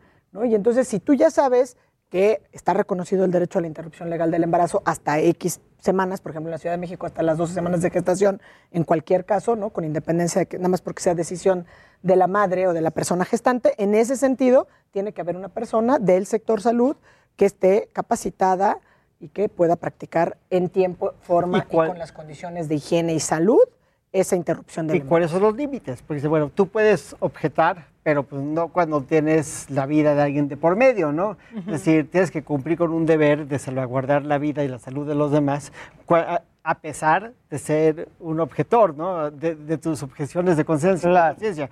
Y creo que eso es muy importante porque va volviendo el argumento cada vez más angosto, ¿no?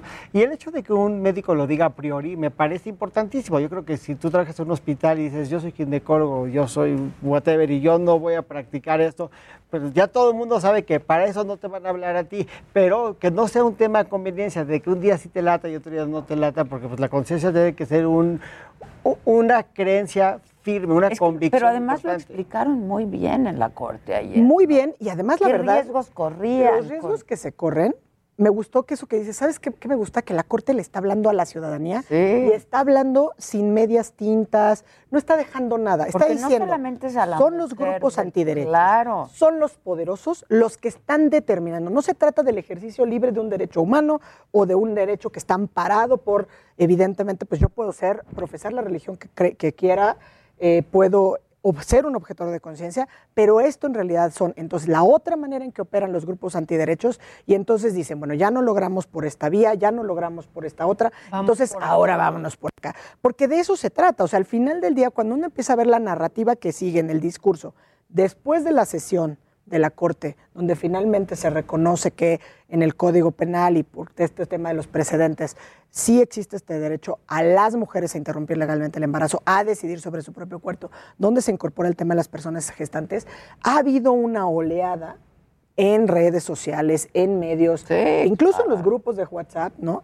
Donde claramente los grupos antiderechos lo que pretenden ahora es decir, bueno, sí, lo dijo la Corte, pero entonces ahora el derecho del médico está por encima de ello y entonces no podrías llegar a hacerlo. Y por eso me parece que los posicionamientos, cuando menos, por ejemplo, el del ministro presidente, el ministro Arturo Saldívar, fue en ese sentido muy contundente, muy enfático y dijo que no había margen para que los poderosos estuvieran haciendo manipulaciones de este tipo y que porque tendrían que desde el propio Tribunal Constitucional velar por las implicaciones y por el cumplimiento de la sentencia.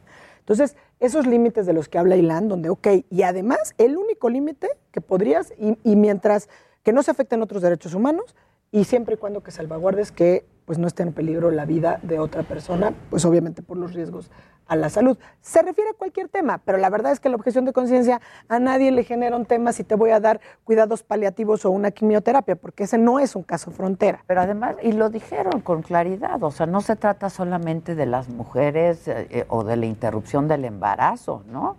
Este, pero personas con VIH o con... Totalmente. Entonces, pues se tiene... A mí me parece muy bien. La Totalmente. Verdad, como lo- Ahorita dijiste lo, lo de VIH y el tema del cáncer, por ejemplo, donde hay este tema incluso a veces que, que, que por el tema de la objeción de conciencia o si te van a dar un medicamento, si te van a seguir, por ejemplo, haciendo trasplantes de médula. eh, yo, yo creo que sí es un caso que por eso la, la decisión de la Corte es muy importante dejar claro que no dijo que fuera inconstitucional la objeción de conciencia. Es decir, como está regulada, el artículo 10 bis es inconstitucional porque puede vulnerar de manera grave otros derechos humanos. Entre esos y de manera destacada, los derechos de las mujeres y demás personas gestantes a interrumpir legalmente un embarazo. ¿Por qué? Porque la, la realidad es clara, la realidad es necia y se impone, y ese es el caso donde normalmente, incluso en la Ciudad de México, donde hace más de 10 años tenemos reconocido la posibilidad de interrumpir legalmente el embarazo hasta la semana 12, ha habido casos sonados incluso mediáticamente, donde no lo- hay mujeres que no pueden interrumpir su embarazo porque simple y sencillamente los médicos no lo quieren. No lo quieren hacer, sí, claro.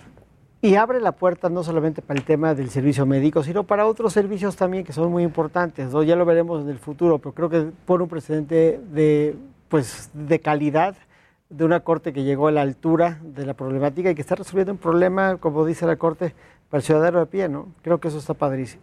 con Sí, argumentos de- también. del siglo XXI, ¿no?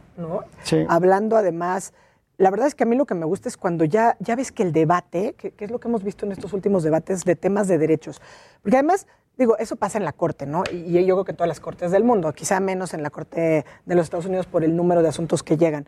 Pero en, en un caso como la nuestra, que llegan tantos asuntos, pues la manera en que se turnan y la manera en que se listan, de repente nos lleva a periodos como, como de impasse, donde estamos viendo cuestiones muy de competencias, muy de facultades, muy de regulaciones, o sea, muy de cosas macro. Y O de, repente- intereses muy particulares intereses de una persona, particulares, ¿no? O los impuestos, que obviamente pues a todos nos pegan, pero sí son muy particulares.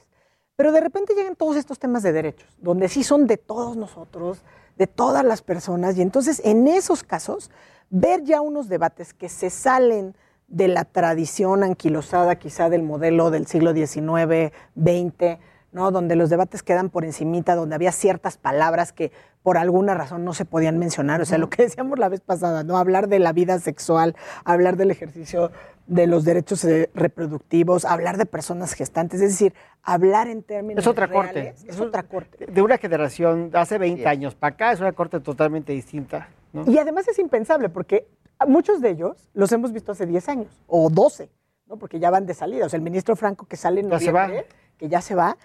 Entonces, siendo las mismas personas, esto yo creo que, digo, al menos así, a, Ilana y a mí que nos gusta nuestra profesión, esto es lo bonito, o sea, porque finalmente el derecho es del día a día, ¿no? O sea, eh, la doctrina constitucional del Living Constitution es eso, es esa realidad del debate, que, que los justices y los jueces y los ministros, las ministras, puedan traer a tiempo real a las generaciones actuales lo que aquellos padres fundadores hayan, hayan eh, pactado o hayan visualizado. Me recuerda a la famosa frase de Oliver Wendell Holmes, que abre su libro El Derecho Común, dice, la vida de la ley no es la lógica, la vida de la ley es la experiencia.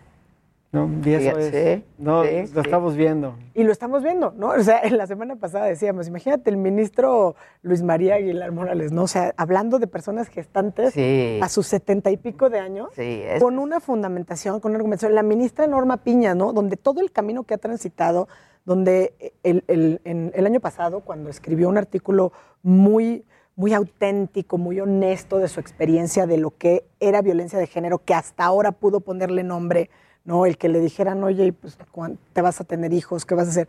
Y que escribe con esa honestidad y que de repente hoy la ves y esa misma ministra que conocimos, a lo mejor como juez, posteriormente como magistrada, siempre la misma persona afable, generosa y estudiosa, pero como que también los mismos jueces lo que te reflejan siendo jueces constitucionales es cómo están viviendo el derecho. Y entonces en esta cita que pones es muy bonita, ¿no? La propia experiencia del, del quehacer jurídico, del quehacer en la impartición de la justicia.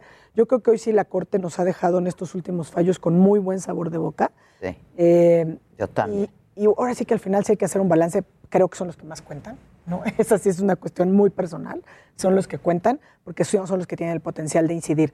Y cuando amanece, amaneces en un día como hoy y enciendes la radio o ves la prensa y ves estos Todos temas estamos ahí, hablando de esto. Creo claro. que estamos haciendo algo bien como sociedad en general y que el Tribunal Y eso hay que este celebrarlo. país Yo decía, eso hay que bien. celebrarlo. ¿no? Todos los políticos son iguales, no todos los funcionarios públicos son Sí. iguales, no todos los jueces son iguales. Y hoy la Corte ha dado, yo creo que un ejemplo en el mundo de lo que debe ser una Corte que vive y trabaja para los ciudadanos de su país en apego a la ley y a la justicia.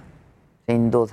Disculpen, traían otro tema y yo los llevé por otro lado. No, es el tema. justo el tema. No, El tema. Es que es el Es que es el tema. Además, la verdad, a mí me da mucho gusto eso, que digas, abres la prensa, abres la, enciendes la radio, lo- ves la televisión, es- donde sea estás hablando, y estamos hablando de la corte, o sea, eso hace años era impensable, o sea, si no eras abogada, abogado, estudiante de derecho, o estuvieras haciendo investigación de cómo ahora, funcionan ciertos claro, órganos. La corte es el tema. No, ese es el tema. Y quizá a lo O sea, mejor está cuando había boca de nombramientos. todos, ¿no? ¿no? Sí, pero, pero, pero más allá de eso. Solo para los iniciados, ¿sabes?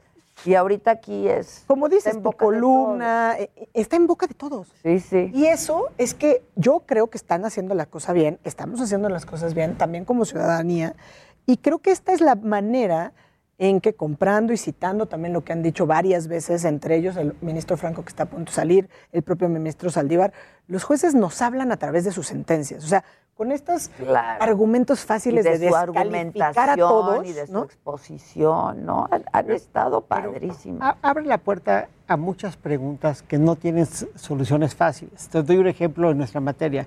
Un defensor de oficio que tiene la obligación de defender a todas las personas de forma gratuita, porque ese es su ¿Criminal o trabajo. no? le llega un, un secuestrador y dice, No, claro. a mí eso sí me da. Objeción de A mí, eso, conciencia. a mí eso sí me da asco, ¿no? ¿Tiene la obligación de hacerlo o no? No lo sé. O sea, yo no tengo la respuesta. Yo digo, por un lado, pues, está obligado a defender un delito que él encuentra repugnante porque ese es su trabajo. Está obligado a hacerlo. O es como el doctor del beco de urgencias, que le vale más que el señor sea narcotraficante, prostituta, Sí. lo que sea, ¿no? Que tienes que dar...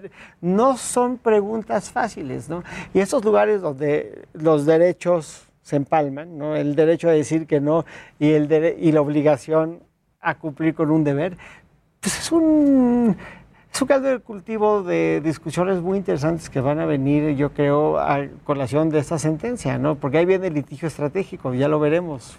Y ahí viene un llamado, que creo que eso es lo que sigue, ¿no? El, llamado hacia la ciudadanía que viene desde, desde la resolución anterior y en esta, que es, tenemos que seguir de frente y muy directo a las y los legisladores.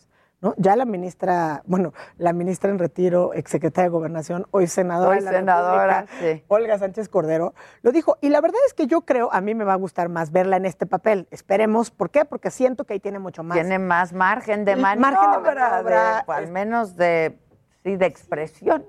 Exacto, es más libre, es De más lo ser, suyo, es como su terreno. Y entonces ya se pronunciaba, y, y que esto es lo que sigue, porque la Corte lo que va a mandar, y es lo que tenía que discutir el día de hoy en la sesión, es cuál es el mandato. O sea, vas a hacer una exhortativa al Congreso, pues nos vamos a quedar como con el tema de marihuana, o incluso como el tema del matrimonio civil igualitario. ¿no? Ahora, aquí lo que es relevante ya es, incluso insistimos, ¿no? Cómo empiezas a, a caer, todas las cosas empiezan a caer por su propio peso. Entonces, esa reforma al Poder Judicial Federal, aunque haya quienes la vilipendien y no la alcancen a ver, hay este un tema que de facto ya es Tiene una que- realidad, que... son los precedentes. Son vinculantes. Ahora, ¿cómo dialoga el Poder Judicial con el Poder Legislativo? Esa es una gran tarea. Y ahí vienen los grupos. Porque tienen que legislar. Y viene, pues ahí lo tienen que Tienen que legislar, porque ellos van a poner cómo se ejerce. Entonces, por ejemplo, podrán poner estas bemoles que dice Ilan. Oye, si a priori tenemos un catálogo, oye, pero espérate tantito, porque si eres en la comunidad mije y solo hay un médico, no puede haber objeción de conciencia, Claro. porque el derecho a la salud está por encima. por encima de ¿No? cualquier otra cosa. Y eso es lo interesante. Y entonces esto lo- nos hace primero ser ciudadanas y ciudadanos de primera clase, nos obliga a ser responsables y a hacernos cargo de nuestros derechos y a irles a pedir cuentas a nuestras legisladoras y legisladores y a que efectivamente cumplan con lo que, pues, por ejemplo, hay una sentencia de la Corte que te obliga a que legisles de esta manera y regules la objeción de conciencia. Veremos el engrose cuando salga en un par de días. ¿no? Pero eh, es muy bonito ver que la conciencia jurídica desde el Poder Judicial es progresista liberal y que en teoría nuestros legisladores son en su mayoría progresistas liberales. Esa es una gran teoría. Pero en teoría, ¿no? En teoría, porque se supone que Morena, que es el partido que es la mayoría, Pues claro. así lo es. Entonces tenemos que ver que estos conceptos que hoy por hoy se tiene que legislar, más allá de los primeros tres años que vimos estas leyes draconianas como la extinción de dominio y todas estas cosas que han La llegado. prisión Exacto. preventiva. Que, que se esté concentrando el gobierno, sobre todo el legislativo, en temas que realmente afectan la calidad de vida De las de personas, las personas de todos los ciudadanos. fuera de darle más garras y más dientes al poder persecutorio del Estado. ¿no? Creo que esto es donde debe estar enfocado el, el Estado. Y también un Estado más justo es un Estado más equitativo y un Estado más equitativo es, es, en teoría un Estado con menos crimen y con pues más, más bendiciones para todos los que vivimos en él. Y estas cosas me hacen valorar mucho vivir en México y me llenan el corazón de alegría. O sea, digo, pues, qué padre. ¿no? Corazón de madre. Mi corazón de madre. Llenan mi corazón Que de late madre y de late alegría. fuerte. Late fuerte. Qué bonito eso. Muchos najes.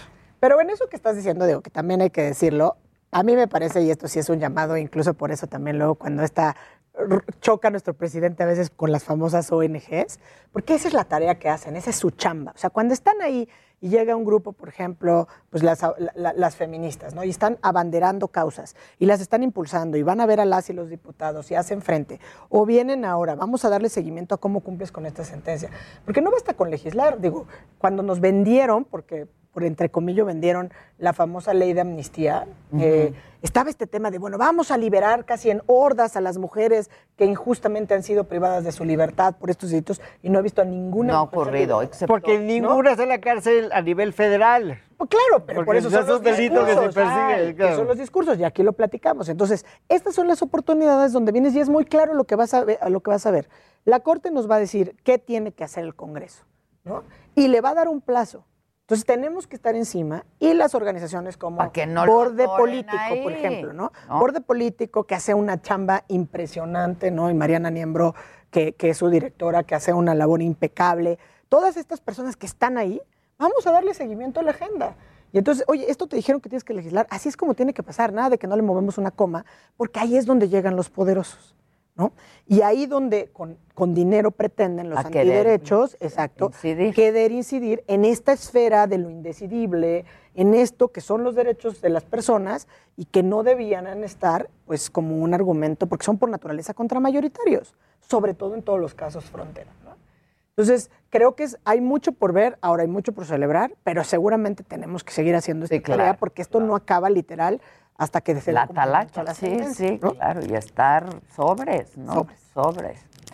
Pues muchas gracias a los dos, feliz cumple. Muchas gracias. ¿Qué te regalaron tus hijos? ¿Ya te cantaron? Ya me cantaron las mañanitas, amablemente Te me dieron un certificado de un spa, lo cual se les Ah, agradece mucho. Muy bien. Aparte, su, su hija Ay, cumple un día antes que ella, entonces hay cumpleaños. Entonces ayer tuve celebración Ah, de una ok. adolescente de, de 13 años, Emilia.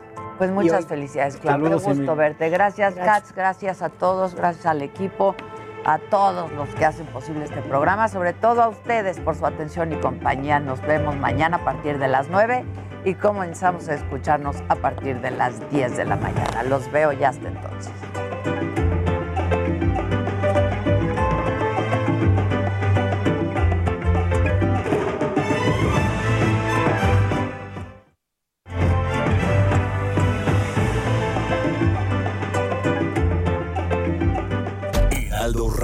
La HCL se comparte, se ve y ahora también se escucha.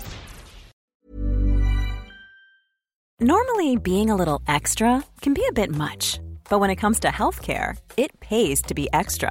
And United Healthcare makes it easy with Health Protector Guard fixed indemnity insurance plans. Underwritten by Golden Rule Insurance Company, they supplement your primary plan, helping you manage out of pocket costs without the usual requirements and restrictions like deductibles and enrollment periods. So when it comes to covering your medical bills, you can feel good about being a little extra. Visit uh1.com to find the Health Protector Guard plan for you.